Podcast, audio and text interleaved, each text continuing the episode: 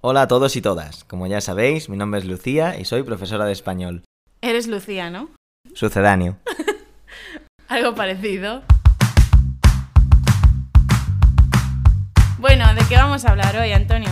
Pues vamos a hablar un poquito sobre tu nueva afición y después vamos a hablar sobre expresiones que contienen la palabra cara y que tienen un significado similar. Sí, primero vamos a tener una conversación casual sobre mi nueva afición, como dice Antonio, y después vamos a explicar unas pocas expresiones bastante comunes en España, unas expresiones con la palabra cara, y todas ellas tienen un significado bastante parecido. Pero bueno, empezamos con con esta pequeña conversación sobre mi nueva afición. ¿Cuál es mi nueva afición según tú, Antonio?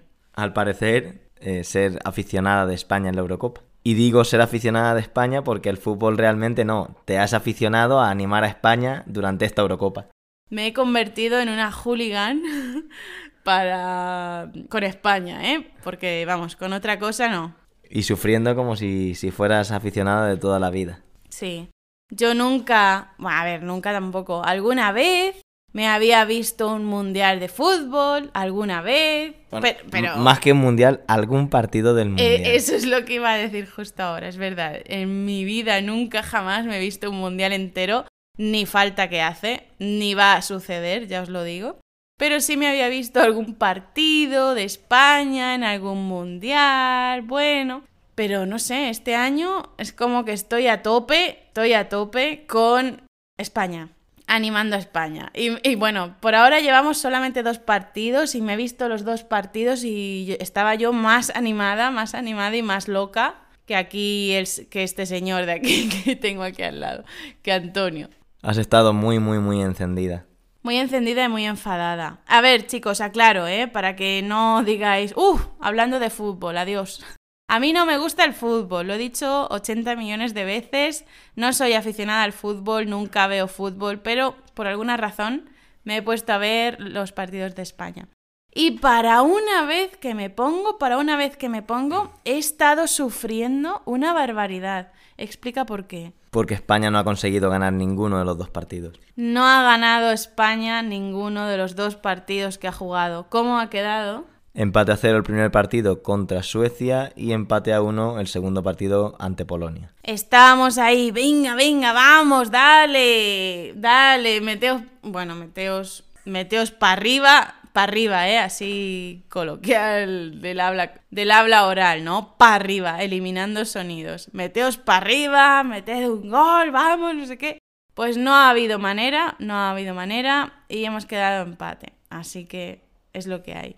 Y ahora veremos a ver qué tal el tercer partido, porque de eso depende que España pase a la segunda fase o no. Es necesario ganarle el partido a Eslovaquia y en función del resultado de Suecia contra Polonia veremos si España puede ser primera o segunda siempre que gane. Siempre que gane. Si no gana el tercer partido, se va a al carajo. se va al carajo, se va a pastar, se va a paseo o a otros sitios menos Menos bonitos. De vacaciones. Sí, de vacaciones. Sí que se va a ir de vacaciones. Ay. Bueno, otro equipo que nos gusta mucho, ¿cuál es? A mí me gustan Alemania e Italia, por su forma de jugar también, su filosofía de juego. ¿Y tú cuál crees, así hablando, haciendo porra, ¿cómo se dice eso? Sí, haciendo pronóstico, haciendo porra. ¿Cómo crees que va a quedar la Eurocopa? ¿Qué equipo ¿Qué país crees que va a ganar la Eurocopa? No lo sé, yo soy muy malo con los resultados. De hecho, cada vez que mis amigos se ponen a hacer porras o se ponen a hacer vaticinios, pronósticos, eh, yo no participo porque soy malísimo, aparte que no me gusta nada. Pero sí que es cierto que si no ganas España, me gustaría que ganasen, como he dicho, Italia o Alemania, porque son los dos que a nivel del, del tipo de fútbol que hacen, muy ofensivo, muy combinativo, son los que a mí más me gustan. Estamos hablando de la Copa de Europa porque no estamos siguiendo, bueno, yo, especialmente yo, no estoy siguiendo la Copa de América. ¿Pero tú sabes algo sobre la Copa de América? Sí, se está celebrando ahora mismo también. Hombre, eso lo sabemos todos, Antonio. Digo, si sabes algo de cómo van. Bueno, voy siguiendo algún resultado que otro, pero tampoco, la verdad es que tampoco me da ya el tiempo para estar tan pendiente de la Copa América como de la Eurocopa. Mm bastante ya con la Eurocopa, que no te pongas a ver más partidos, por favor. que hay más cosas que hacer en la vida. Hmm. Bueno, ¿algo que añadir sobre el fútbol? Nada, que te estás volviendo una sufridora. Una sufridora, yo estoy sufriendo muchísimo. Digo, por favor, para una vez que lo veo, no podría España ganar y ya está. Pero lo mejor de ti ahora mismo es que cada jugada para ti es un drama. Y hay jugadas que a lo mejor no tienen más importancia, pero para ti son un drama. Sí, me pongo mala, pero me pongo mala de verdad. O sea, en cuanto veo una jugada que puede acabar de una forma mala para el perjudicial para España, o una jugada que bueno, que puede venirle bien a España, pero que no lo consigue, yo me pongo mala.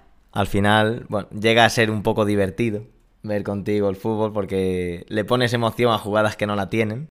Pero bueno, tiene su, su parte divertida y su parte un poco desesperante. De nada. Venga, vamos a pasar ya al tema de las expresiones con cara.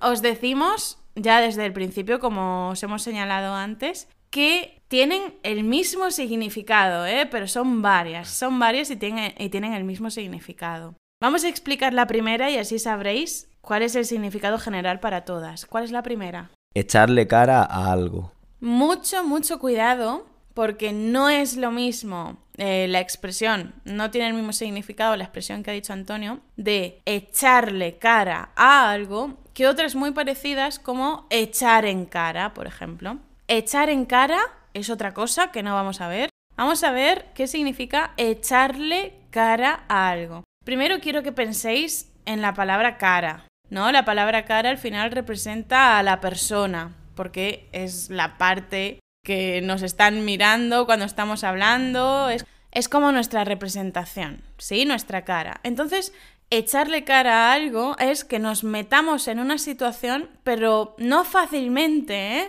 Esto tiene el significado de atrevernos, atrevernos a hacer algo. Pero no es atrévete a cualquier tontería, atrévete a, viajar sola, atrévete a viajar solo por el mundo. No, aquí en esta expresión sí está el significado de atreverse a hacer algo. Pero hay cierto sentido negativo que puede ser de irresponsabilidad, como si te atrevieras a hacer algo que realmente no es muy, muy moral, muy ético. O que te atrevas a hacer algo que en otras circunstancias no te atreverías a hacer, porque es algo difícil, porque es algo que nadie se espera, porque es algo que, no, que tú normalmente no sueles hacer. Lo vamos a ver con ejemplos, ¿eh? Pero para que entendáis que hay como dos tipos de significados muy, muy interrelacionados en echarle cara a algo. Repetimos, echarle cara a algo es atreverse a hacer algo que no solemos hacer y que quizá tenga implícito cierto sentido negativo o que pueda traer consigo una imagen negativa. Por ejemplo, ¿eh? repito, yo había mostrado la, la cara negativa, que es echarle cara a algo de forma negativa por irresponsabilidad, por hacer algo que no es muy ético. Y Antonio había dicho que también es atreverse a hacer algo que normalmente no haríamos, que sería muy raro que hiciéramos. Y lo vamos a ver con ejemplos. Venga, en ese primer sentido negativo, vamos a ver un ejemplo. A ver, Antonio.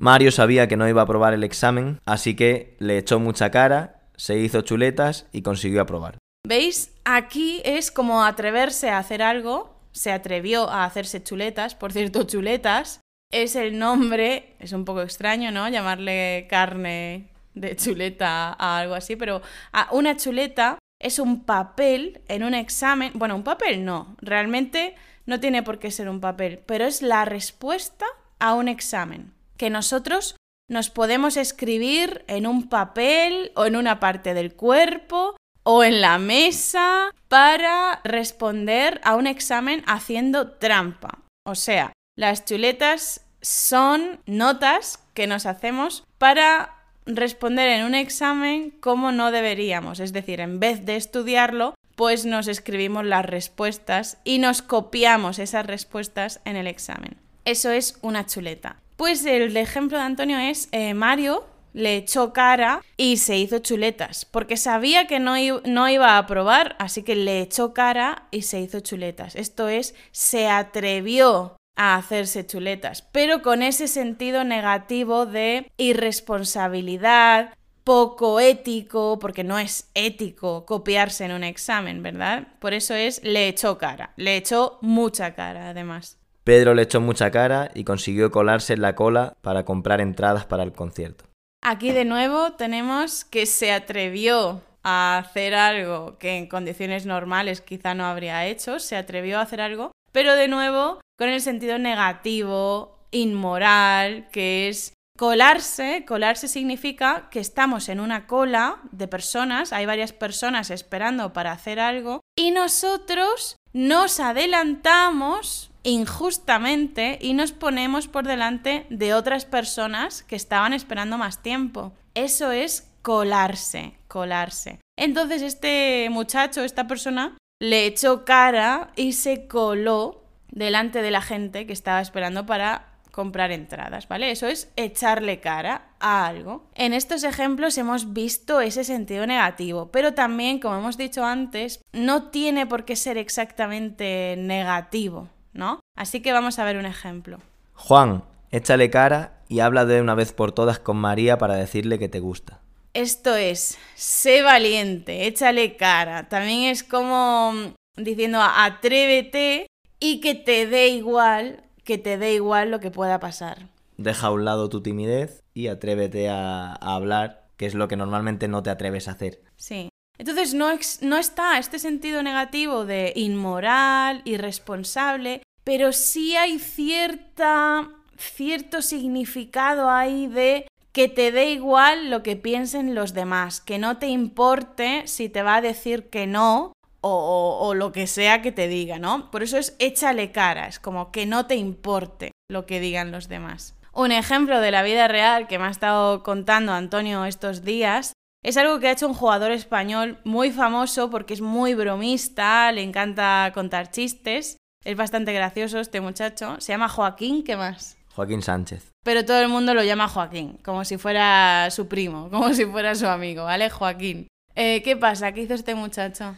Pues acababa de fichar por la Fiorentina de Italia, no tenía ni idea de italiano y en una de las primeras entrevistas después de un partido con la televisión italiana, él le echó cara, salió a, a la entrevista intentando hablar en italiano con las pocas palabras que sabía mezclado con el español. Espera, espera, espera, pero ¿cuánto tiempo llevaba Joaquín en, en, Italia? No lo sé, muy poco, pero solo sabía unas cuantas palabras de italiano que las utilizó al inicio de la entrevista y acabó hablando totalmente en español. Pero se atrevió, le echó cara y se plantó en la entrevista tratando de hablar el poco italiano que sabía. Le echó cara, ¿no? Es como que se atrevió a intentar hablar el italiano, pero no, no pudo al final, aunque lo intentó, ¿eh? Pues esto sería también le echó cara y realmente no hay nada negativo, es solamente pues que lo, se atrevió a hacerlo sin importarle lo que pensaran los demás, aunque supiera decir chao, Estrada, eh, no sé, alguna cosilla más que diría. Escuadra, Piu. Lo so, lo so. Dejaremos el vídeo para que vosotros podáis verlo y escucharlo y veáis un ejemplo de lo que es echarle cara en un sentido positivo. Vamos, que luego vamos a poner el enlace del vídeo de este futbolista tan famoso de Joaquín, lo vamos a poner en el guion de este episodio en rql.com. Ahí podréis ver la entrevista que hizo Joaquín en ítalo-español, ¿no? Algo así. O espaliano. Espaliano. Bueno, en esa mezcla extraña y curiosa de italiano y español. Y además sé que muchos, muchos de vosotros sois italianos e italianas, así que esta entrevista os puede resultar graciosa. Entonces, ¿podríamos decir que Joaquín es un cara dura? Sí, y con esta entramos en la segunda expresión que tenemos para vosotros. Caradura. Ser un caradura. Caradura significa que se comporta como si no tuviera vergüenza. A ver, en unas ocasiones podemos utilizar caradura de manera simpática, sin ningún problema, ¿vale? Como por ejemplo Joaquín. Joaquín es un cara dura muchas veces porque le echa mucha cara, le echa cara a las cosas. Entonces es un cara dura. Y lo estamos diciendo con simpatía, ¿vale? No hay problema. Pero ser un cara dura también puede ser algo muy malo. Porque a lo mejor actúas, te comportas en ciertas situaciones como si no tuvieras vergüenza, como es el caso de ir a la entrevista a intentar hablar italiano sin saber italiano, ahí le echó mucha cara, fue un poco cara dura, pero también podemos actuar sin vergüenza en otras situaciones en las que nos convertimos en unos realmente eh, maleducados, muy, muy maleducados, con una gran falta de respeto hacia otras personas, con falta de respeto. Entonces, dinos algún ejemplo de caraduras. A mí, por ejemplo, me parecen caraduras todos los políticos cada vez que nos intentan mentir a la población. Bueno, sí, cada vez que un político intenta mentir o nos toma por tontos o adjetivos peores, pues están siendo unos caraduras. Es como, tío, ¿te piensas que somos... Perdón, ¿eh? ¿Te piensas que somos gilipollas o qué? Eso le podemos decir a un político. Cuando un político toma a la gente como si fuera imbécil, tonta, está siendo un cara dura, un auténtico cara dura. Fijaos en la palabra cara y dura, ¿no? Que tenemos la cara muy dura, como si nos diera igual todo, todo nos resbala, nos da lo mismo, ¿no? No somos personas empáticas, blandas en ese sentido, ¿no? Por eso tenemos la cara dura. Yo creo que en muchas ocasiones todos cuando somos adolescentes somos un poco caraduras porque vamos un poco a nuestro aire, sin querer saber nada de los demás y nos importa muy poco lo que hagan o digan nuestros padres, por ejemplo.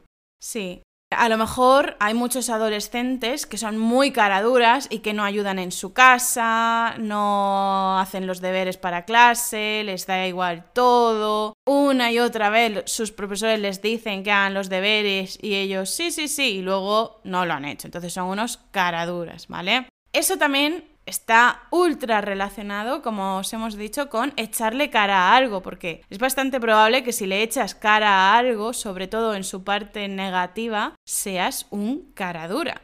Y si eres un cara dura, también puede ser que tengas más cara que espalda. Y con esto llegamos a la tercera expresión, tener más cara que espalda. Imaginaos la imagen, ¿vale? Volvemos a cara, a la cara, a nosotros, la importancia del yo. Tener más cara que espalda, obviamente, eso es imposible, ¿no? Si tomamos el significado literal, palabra por palabra, es imposible, porque nuestra espalda, la parte trasera de nuestro cuerpo, la parte de arriba, la espalda, es bastante grande.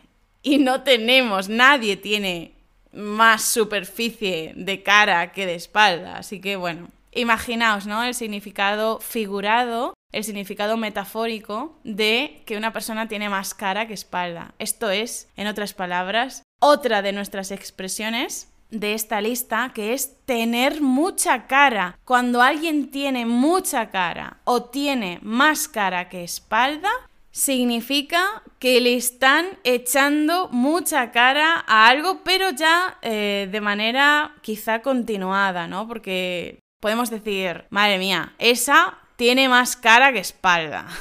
Eso lo decimos porque ya ha hecho varias cosas que nosotros sepamos. O, madre mía, ese tiene mucha cara.